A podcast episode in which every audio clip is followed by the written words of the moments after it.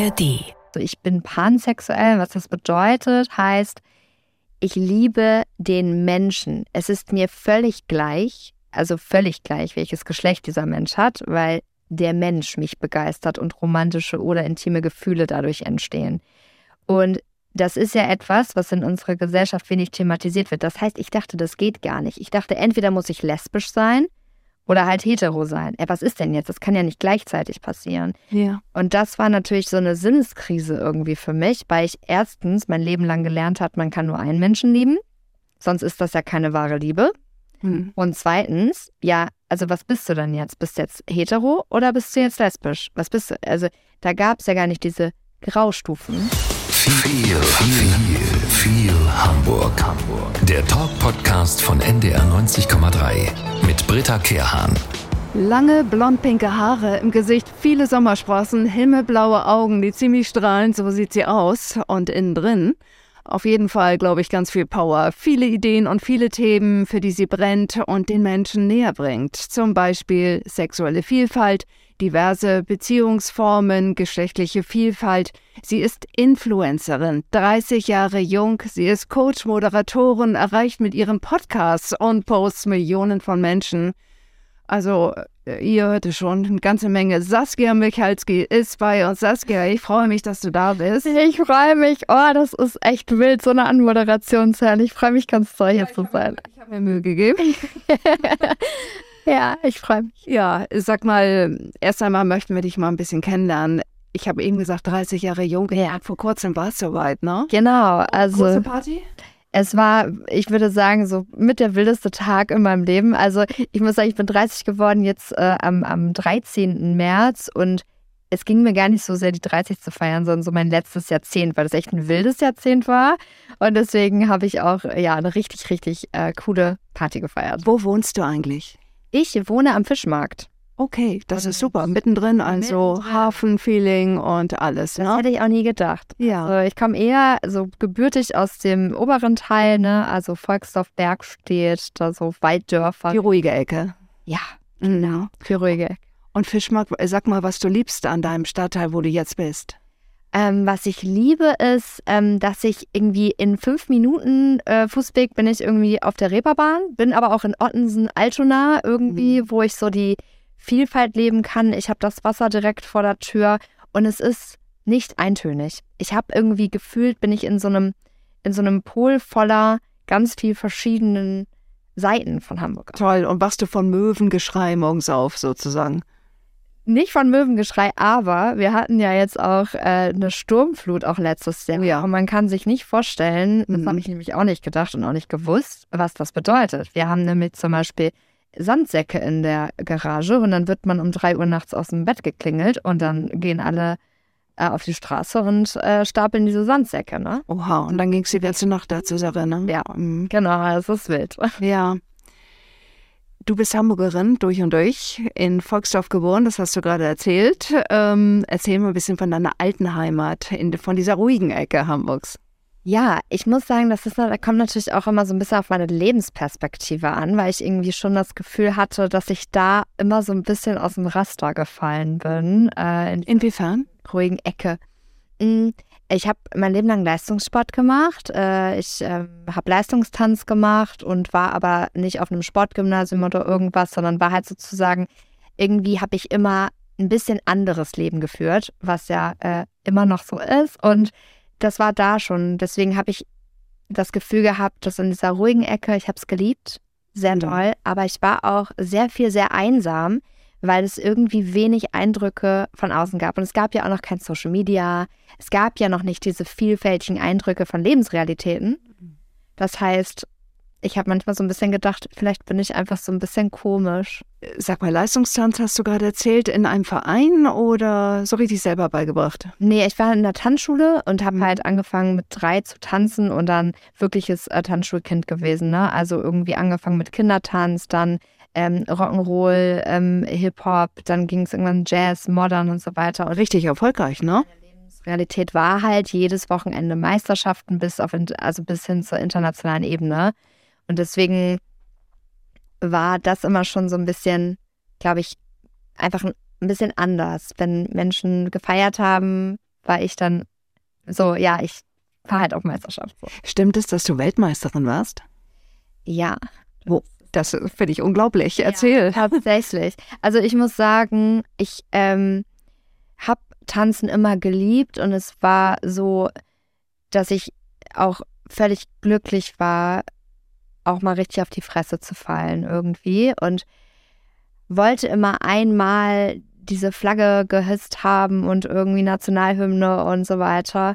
Und das war echt toll, weil ich eben genau das mit meinem Bruder witzigerweise erreicht habe. Und ja. wir halt in dem ganzen Hip-Hop-Spektrum 2008 war das in Kalundborg in Dänemark. Ach, wie toll. Genau. Ich glaube, das kann man sich auch gar nicht so doll vorstellen, aber so viele Jahre auch immer wieder zu trainieren und immer wieder hinzufallen und Gegebenheiten sind scheiße und mal hat die Tagesform nicht gestimmt und so weiter.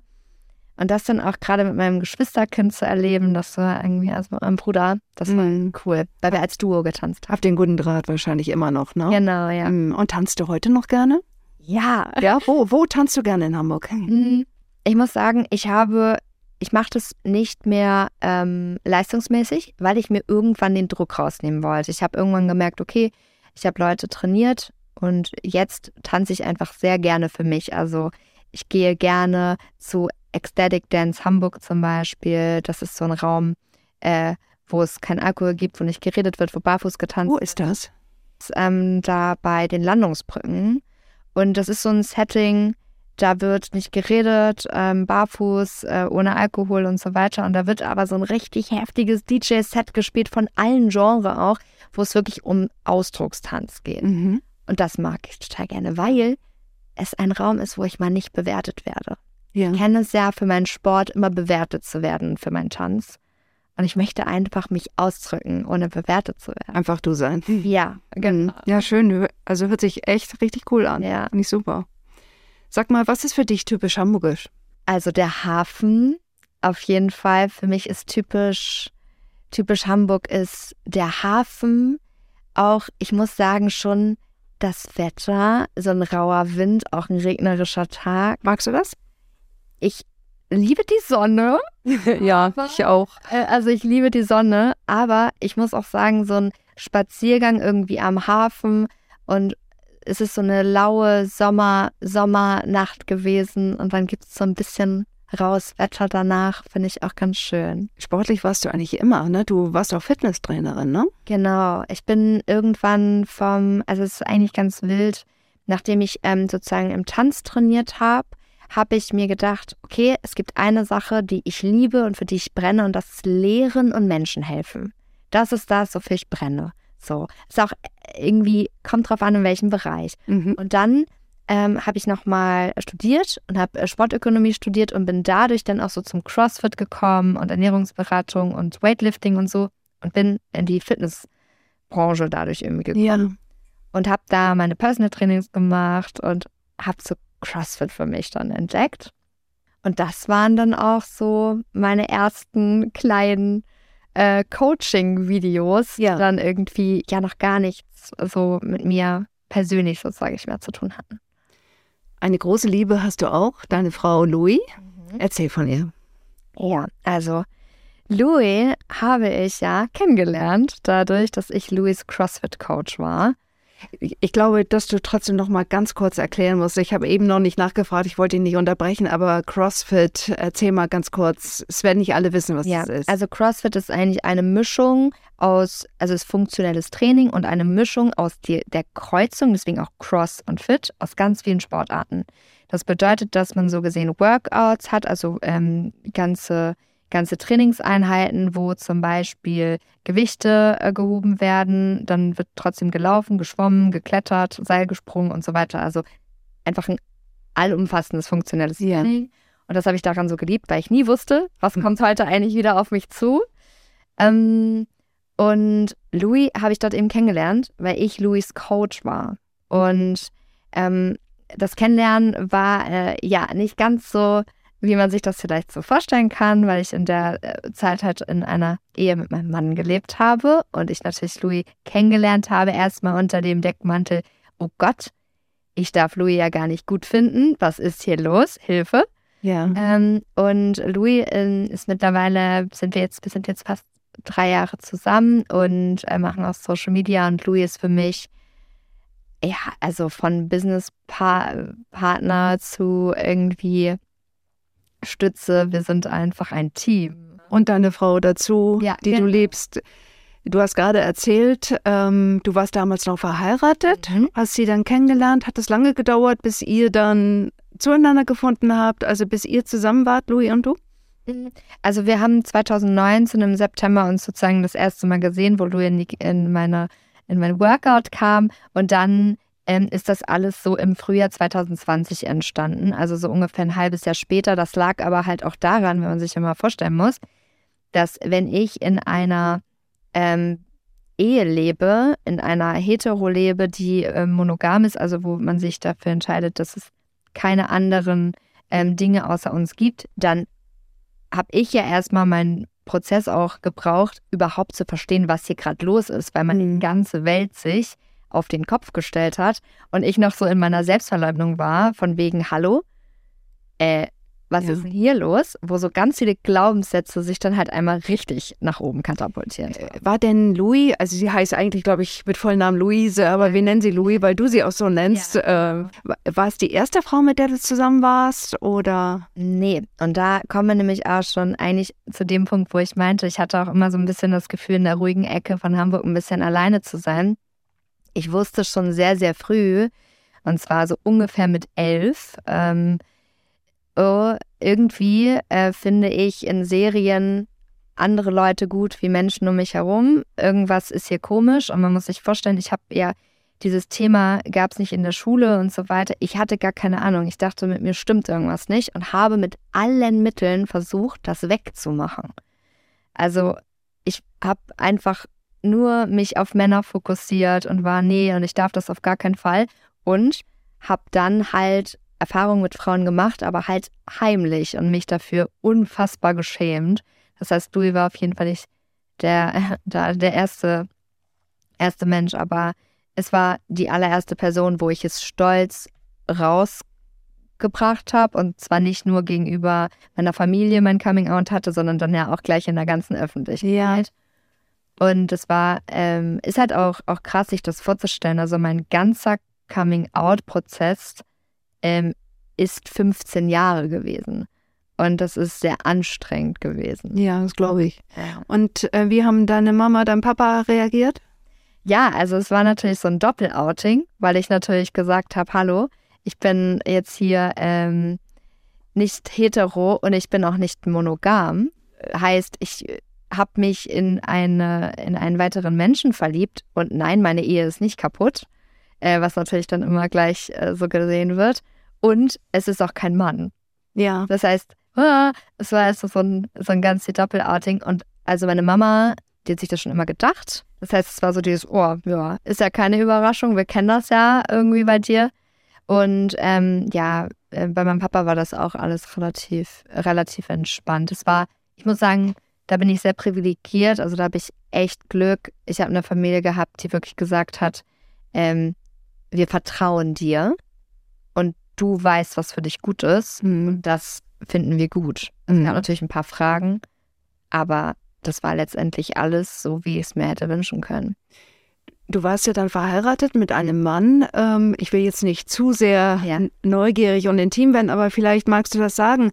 Äh, War das für dich auch nochmal so ein Versuch, ähm, normal zu sein, wo du früher gemerkt hast, du fühlst dich nicht normal oder hast du ihn wirklich gelebt? Ich habe ihn, ich habe ihn über alles geliebt. Und es ist einfach sehr schwer, ähm, weil, also ich label mich selber, also ich bin pansexuell. Was das bedeutet, heißt, ich liebe den Menschen. Es ist mir völlig gleich, also völlig gleich, welches Geschlecht dieser Mensch hat, weil der Mensch mich begeistert und romantische oder intime Gefühle dadurch entstehen.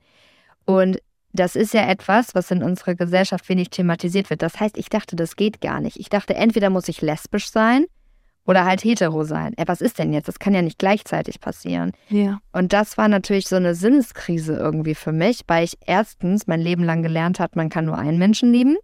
sonst ist das ja keine wahre Liebe. Hm. Und zweitens, ja, also was bist du denn jetzt? Bist du jetzt hetero oder bist du jetzt lesbisch? Was bist du? Also da gab es ja gar nicht diese Graustufen. Und wenn ich ehrlich bin, bin ich halt total fluide auf diesem Spektrum. Und das wusste ich ja aber selber. Ja, und das ist ja auch dein Thema, Ja, was dir am Herzen liegt, das auch publik zu machen, weil es gibt ja wahrscheinlich ganz viele Menschen, die genauso fühlen, ne? ja, und ich wusste das nicht. Ich habe mich wirklich, es gab keine, keine Vorbilder, außer irgendwie in den USA, Menschen, die schon mal über Polyamorie, also Polyamorie heißt mehrliebend, ähm, Sachen geschrieben haben. Ich hatte keinen Plan. Ich war einfach ausgesetzt in dieser Lebenssituation ähm, und musste mir selber erstmal ganz, ganz viele Sachen eingestehen und halt auch auf mich selber vertrauen und wissen, ich weiß, was ich hier gerade empfinde. Ich weiß, dass ich super glücklich in meiner Ehe bin. Ich weiß, ich liebe meinen Mann. Und ich weiß aber, dass da auch noch eine Koexistenz ist an Gefühlen zu einer anderen Person. Und ich bin deswegen jetzt nicht schlecht. Ja. Ihr habt damals, als es dann, als ihr zu dritt wart praktisch, Ja, du, genau. dein Mann Mhm. und Louis, ähm, da fing es auch an, dass ihr im Internet vertreten wart. Ihr habt da bei Social Media, seid ihr durchgestartet mit diesem Thema. Erzähl mal bitte, wie es angefangen hat. Tatsächlich ähm, hat Louis mal so zu mir gesagt, du Saskia, du musst Social Media machen, weil du sitzt hier immer auf dem Sofa und erzählst mir ganz viele Sachen und die müssen raus. So. Und ich war so, ach Quatsch, da wäre doch keiner zu und so weiter. Und dann hat es wirklich so angefangen, durchgehend Videos zu machen, mit Sachen, mit Menschen sich zu vernetzen. Und ich einfach gesagt habe, so, das ist meine Geschichte. Und lass uns mal sensibler miteinander umgehen und weniger verurteilen. Und was steckt eigentlich dahinter, wenn wir Dinge verurteilen. Und dann habe ich wirklich, es war auch eine heftige Arbeit, also wirklich Aufklärungsarbeit in einem sehr, sehr großen Maß auch gemacht und damit auch mein komplettes Privatleben einmal blank gelegt für den Zweck der Aufklärung. Und das ist halt völlig durch die Decke gegangen. Und da habe ich halt gemerkt, der Leidensdruck der Menschen ist sehr, sehr, sehr, sehr groß. Und viele sehnen sich nach erfüllten Beziehungen und nach sich selbst auch. Und dann habe ich gedacht, okay, lass uns mal über Dinge reden wie Eifersucht und Unsicherheiten und all diese Themen, die eigentlich echt fies sind, Ja. aber die ja uns auch beschäftigen. Du hast auch gesagt, gerade eben, du hast dich sozusagen dein Privatleben blank gelegt. Ähm, eure Beziehung zu dritt habt ihr dann auch öffentlich thematisiert. Wie war das für euch? Also ich, ich stelle mir, ich habe ein bisschen Probleme, mir das vorzustellen, weil ich denke, einer wird dabei immer verletzt. Mhm. Das ist zum Beispiel so, also man kann sich das so vorstellen, äh, dass bei uns, wenn mit der Beziehung zu dritt war das ja auch nochmal so ein anderes Konstrukt, weil wir haben geschlossen zu dritt gelebt. Das bedeutet, wir haben, äh, ich habe eine Beziehung zu meinem Mann gehabt und äh, zu Louis und da äh, Louis aber lesbisch ist, ähm, da, da gab es keine Verbindung. Die hatten sozusagen wie so eine Art familiäre Beziehung. Und die, wir waren, haben ja ein Leben zu dritt gelebt. Wir haben in einer Wohnung zusammengelebt. Unsere Finanzen waren zusammen. Dadurch, es war alles sehr gleichberechtigt, nicht so hierarchisch. Und man kann sich das ja auch ähm, vielleicht nicht immer gleich vorstellen, aber nicht jede Liebesbeziehung heißt auch immer gleich Sex. Und nicht jede Liebesbeziehung heißt auch immer gleich, dass alle Dinge gleich erfüllt werden. So ein bisschen wie, man hat ja auch verschiedene Freundinnen, verschiedene Freunde. Und da sage ich ja auch nicht, also Lisa ist jetzt scheiße, weil ich was mit Laura mache und andersrum. Und ich glaube, dass es ganz, ganz viel damit zu tun hat, wie man sich selber aussieht. Weil jetzt hat Louis ja auch eine Freundin und so weiter. Ich rede jetzt nicht nur von der, aus der Perspektive, dass ich hier zwei Beziehungen habe. Ja, Ich kenne auch ja. die andere Seite, ne? Und ähm, ich kann jede Unsicherheit von außen voll verstehen und dass man das denkt, jemand wird verletzt und so weiter, weil das auch sein kann. Bist du eifersüchtig? Ich hatte ein riesiges Eifersuchtsproblem. Hattest. Hatte, also und warum sage ich Problem? Weil ich Eifersucht, ähm, früher habe ich unter Eifersucht gelitten, als ich in monogamen Beziehungen gelebt habe. Und jetzt ist es so, dass Eifersucht in polyamoren Beziehungen ein Teil ist, der, den wir aber nicht wegmachen wollen. Also Eifersucht ist ja ein menschliches Gefühl. Es zeigt erstmal die Information, dass ein Mangel da ist. Ich vergleiche mich, Genau, die Angst vorm Vergleich hat Hermann Hesse mal gesagt. Genau. Eifersucht ist die Angst vorm Vergleich. Genau, zu kurz zu kommen, bin ich gut genug, bin ich schön genug, dieses Genugsein. Ne? Das ist erstmal eine Information und dann ist immer die Frage, wie handle ich aus der Eifersucht? Und ich glaube, das ist das, was wir in so Polybeziehungen wirklich einfach geübt haben. Ich übe seit drei Jahren konstant über jeden kleinen Fitzel meiner Emotionen zu sprechen und zwar laut. Das heißt, wenn ich ähm, zum Beispiel Eifersucht verspüre, dann gucke ich nicht, ähm, ich mache die Eifersucht weg, sondern was liegt da unter? Und dann sage ich das. Dann sage ich zum Beispiel, oh wow, ich merke gerade, dass ich eifersüchtig bin, weil ich mich irgendwie gefreut habe, dich zu sehen und ich das Gefühl habe, du möchtest jetzt vielleicht den Tag gar nicht mit mir verbringen. Ähm, aber ich weiß, dass das gerade bei mir liegt. Mhm. Und dann gibt es Eifersucht, die natürlich ausgelöst ist, weil jemand sich einfach scheiße verhält. Ja, ja, klar. So, ne? Und Wie war das bei der Mann damals? Weil ihr seid inzwischen, glaube ich, nicht mehr zusammen. Genau, ne? wir sind, wir sind nicht mehr zusammen. Und ähm, das ist zum Beispiel ja auch super spannend, das gesellschaftliche Phänomen. Hätte, äh, also mein, mein Mann äh, ist ja kein Geheimnis, ist Mar heißt Marcin. Und hätten Marcin und ich uns monogam getrennt, dann hätten Leute gesagt, oh ja, krass, ey, voll schade. Und äh, das passiert und Dinge gehen auseinander. Nee, nee. Ist die Polyamorie am Start, schmeißt sich die Gesellschaft da drauf und sagt, das kann natürlich nicht funktionieren. Und das Geile ist, dass wenn in einer monogamen Beziehung aber jemand betrügt, Mhm. die Leute sagen, ja, geht gar nicht, voll scheiße, aber das kennen die Menschen. Und so war das, das war so abgefahren, dass die Menschen dieses System der Beziehung so verurteilt haben, weil ich kann jetzt mal ganz klar sagen, das hatte überhaupt nichts. Also das, was da gewesen ist, was die Trennungsgründe waren, oh wow, das Ja. wären auch Trennungsgründe gewesen, wären Martin nicht alleine gewesen. Okay. So, Ja. Und das ist aber, das wird einem einfach schlicht und ergreifend nicht geglaubt. Ja, aber das wollte ich hören. ich wollte einfach Genau, das wissen. wird einem nicht geglaubt. Ja. Da kann man, da kann ich mich 50 Mal auf den Kopf stellen. Ja. Das kann er, das hat er schon 50 Mal gesagt. Das habe ich schon 50 Mal gesagt. Menschen wollen dieses System blamen, also sch- be beschuldigen. Und da kann ich auch immer nur sagen, es gibt halt Oberpfeifen in der Polyamorie und es gibt Oberpfeifen in der Monogamie. Also es kommt immer drauf an, wer da, äh, wer da mitmischt. Ja. Ihr habt einen Podcast, der heißt diese Michalskis. Ja, die Michalskis, genau. Oder die Michalski, nicht diese, die Michalskis, so ist es richtig. Du als Influencerin nimmst die Menschen mit in die queere Welt. Queer. Da Ja. wissen nicht alle, was das genau ist. Also Ich möchte mal deine Definition hören. Also äh, queer ist eigentlich früher eine, eine, eine Beschimpfung gewesen für Menschen, die in Anführungsstrichen anders waren. Das bedeutet, andere Sexualität hatten, andere Identität hatten, ähm, ein, ein, ein, ein, ein, eine zum Beispiel Transmenschen ne, ähm, sind auch queere Personen und es wurde immer als Be Beleidigung genannt, gerade so im amerikanischen Raum. Und dann haben sich genau diese queeren Menschen irgendwann gesagt, so, wir nehmen uns jetzt diese Beleidigung und ermächtigen uns selber und sind jetzt stolz queer. Das bedeutet, ein queer ist eigentlich, heißt nur, dass man nicht hetero und nicht cisgeschlechtlich ist. Ja. Cisgeschlechtlich heißt, heißt, dass man sich mit dem Geschlecht, welches bei der Geburt einem zugewiesen wurde, identifizieren kann. Mhm. Das bedeutet, ja, nicht hetero und Transmenschen sind queer, wenn sie dieses Label für sich benutzen wollen. Spürt ihr auch Hass, viel Ablehnung?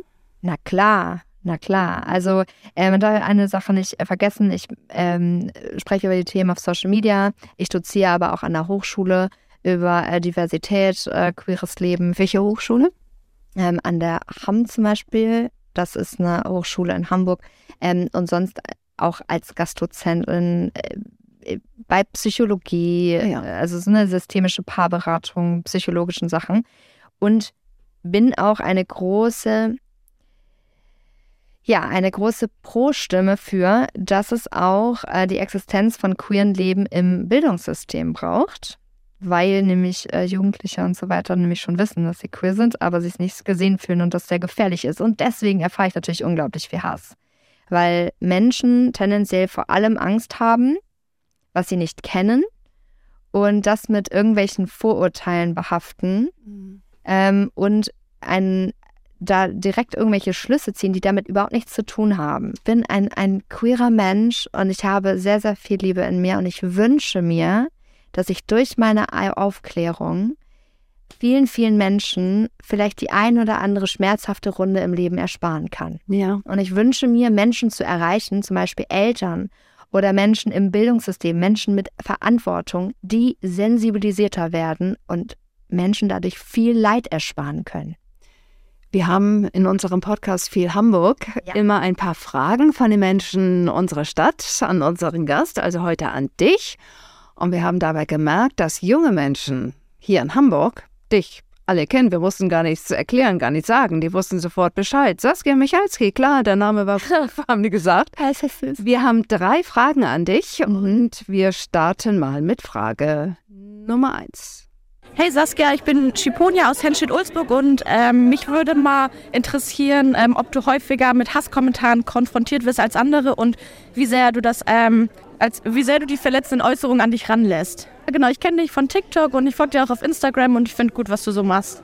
Ah, das ist ja süß, das freut mich voll. Äh, ja, also Hasskommentare. Ähm, wie gehe ich damit um? Ich würde sagen, die Bandbreite an Hasskommentaren ist bei mir vielleicht wirklich eine sehr hohe Dichte, weil ich erstens Hasskommentare für meine Liebesform erhalte, dann für meine queere Bildung äh, rund, rund um die queeren Themen, dann über meine Sexualität, mein Aussehen, wenn ich über mentale Gesundheit spreche und so weiter. Das heißt, dass das Potenzial für Hasskommentare natürlich eine große Masse ist. Und es gibt verschiedene Strategien. Ähm, ich erkläre mich nicht mehr, sondern ich versuche das mit Mitgefühl zu lösen, weil ich weiß, wenn ich für die Liebe einstehe und irgendwer fühlt sich dadurch so immens aufgewühlt, dann ist da eine Wunde, die da draus spricht. Frage Nummer zwei an dich. Hallo Saskia, mein Name ist Lia, ich komme aus Furzbüttel und ich würde dich gerne fragen, ob du selber gerne schrill kostümiert bist und wenn ja, wie groß ist dein Kostümfundus? Oh, das ist spannend. Also, ich liebe das, die wildesten Dinge zu kombinieren. Wer mir folgt, weiß das auch. Und das, ich mache mir darüber gar nicht so viele Gedanken. Ich liebe Vintage-Kleidung und ich liebe das zu sammeln und ich liebe verschiedene Muster und Prints. Also hast du richtig viele Klamotten zu Hause. Schon, aber ich würde sagen, ich, ich fühle das nicht als Verkleidung, sondern ich drücke mich dadurch irgendwie aus. Dann haben wir noch eine letzte Frage an dich. Ja, hey, ich bin Lisa. Ich kenne die Saskia schon äh, von TikTok und Instagram und wollte dir folgende Frage stellen. Man sieht ja nicht jedem Menschen auf Anhieb seine sexuelle Orientierung an. Woran erkennen sich Schwule und Lesben gegenseitig? Gibt es da besondere Zeichen? Oh, was eine gute Frage.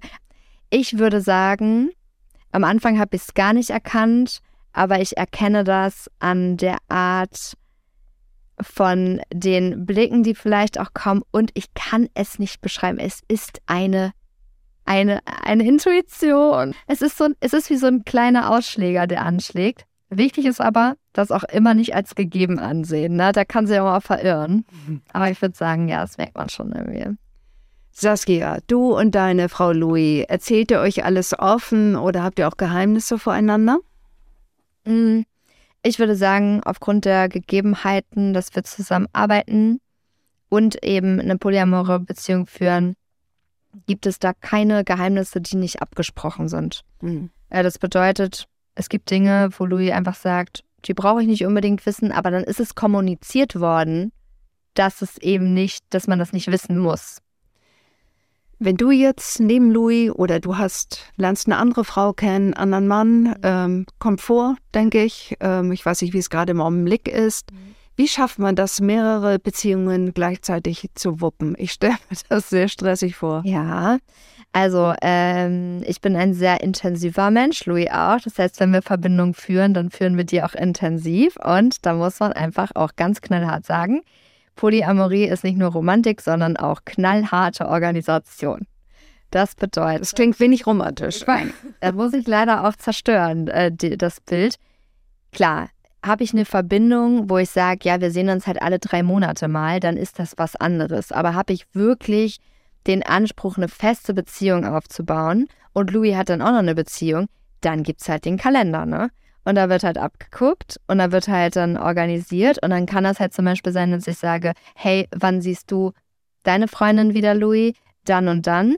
Und dann sage ich, okay, dann gucke ich, dass ich zum Beispiel das Online-Date oder Telefonat oder das Treffen halt auch darauf lege. Es ist aber nicht immer ein Muss. Und dazu kommt halt auch noch, dass ich eine sehr intensive Beziehung zu meinem Job führe und ja auch noch eine Beziehung so gesehen ja mit mir selber habe und mich um mich kümmern will. Das heißt, es ist wirklich einfach auch viel Kapazität. Ja.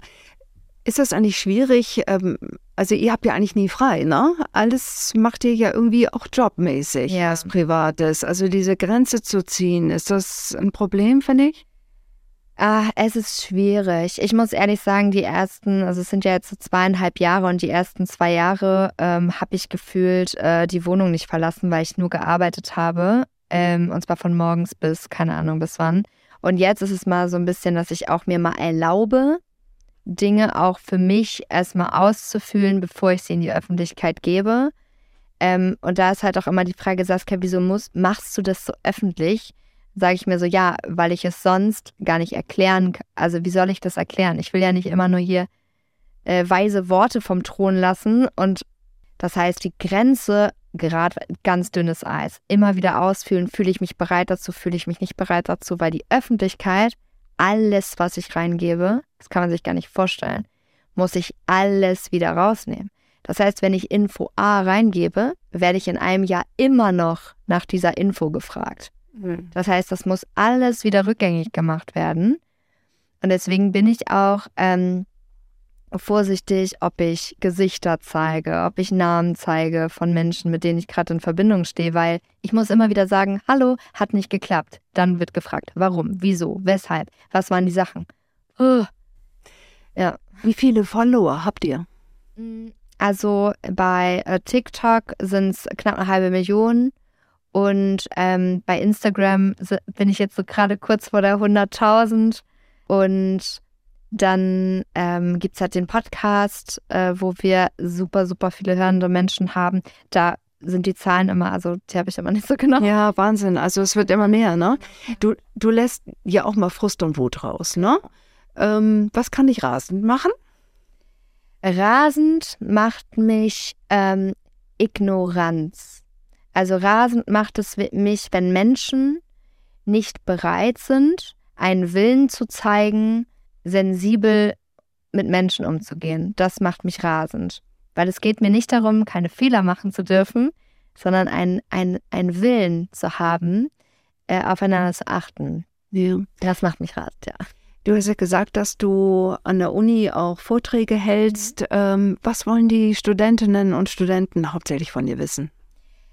Es geht vor allem viel um das Thema queeres Leben und wie gehe ich damit im Beratungskontext um. Ne? Also immer mehr Menschen, egal ob es sind Menschen, die im Schulkontext arbeiten, in der Pflege, ähm, in der Psychologie und so weiter, die sind überfordert. Da sind queere Menschen, sehr viele, die Themen haben, wovon die absolut keine Ahnung haben. Ja.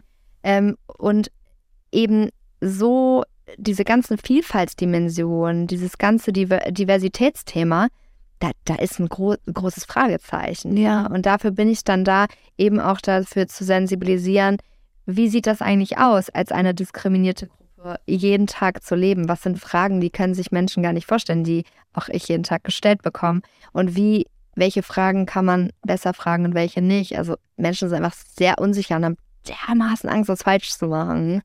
Ist ja auch ein interessantes Thema für Unternehmen, äh, was auch immer. Aber kommen Unternehmen auf dich gezielt zu? Ja. Also ich mache Unternehmensberatung, ähm, sowohl teamintern als auch extern. Was ich sehr viel mache, ist zum Beispiel Werbekampagnen ähm, mitgestalten. Wie, wie handelt man äh, sich kein Shitstorm ein, ähm, der dann einem um die Ohren fliegt, weil man da irgendwelche Stereotypen bedient.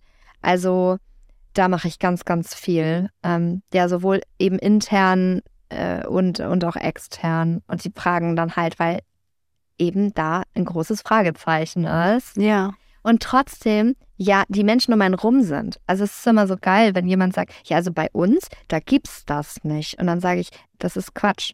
Also Menschen schreien das nicht durch die Gegend und vor allem sieht man das Menschen nicht an, dass sie queer sind. Frag dich mal, warum du denkst, dass es niemand sagt, äh, dass keiner queer ist, weil man nicht Mhm. weiß, wie reagieren die Menschen, bin ich sicher, wie ist das akzeptiert. also es ist ein Riesenthema zum Beispiel, sich als, als Lehrkraft äh, zu outen. Ja. Riesenthema, immer noch.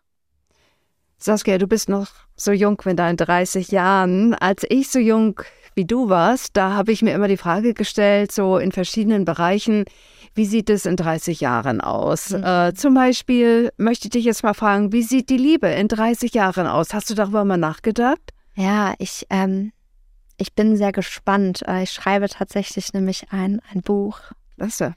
Ja, äh, über die Liebe ist ganz äh, frisch. Äh, Habe ich auch witzigerweise noch nirgendwo verkündet. Ich glaube, dass die Liebe bedürfnisorientierter wird und ich glaube, dass die Liebe auch sehr viel mehr mit aufeinander eingehen ist auf jeden Fall mein Wunsch und sich selber auch sich selber lieb haben und dadurch auch jemand anderen lieb haben. Das wünsche ich mir. Ich wünsche mir, dass wir unsere individuellen Skripte schreiben, weil wir ja alle ganz verschieden lieben.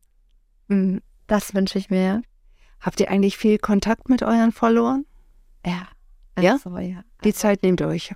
Voll. Also die Community, die wir da haben, also wir gehen jetzt noch auf Podcast-Tour, das ist der absolute helle, ich kann es gar nicht begreifen. Also da ist so ein enger Austausch und auch sehr viel Verletzlichkeit und äh, da bin ich auch unglaublich dankbar für das Vertrauen, was mir da jeden Tag entgegengebracht wird.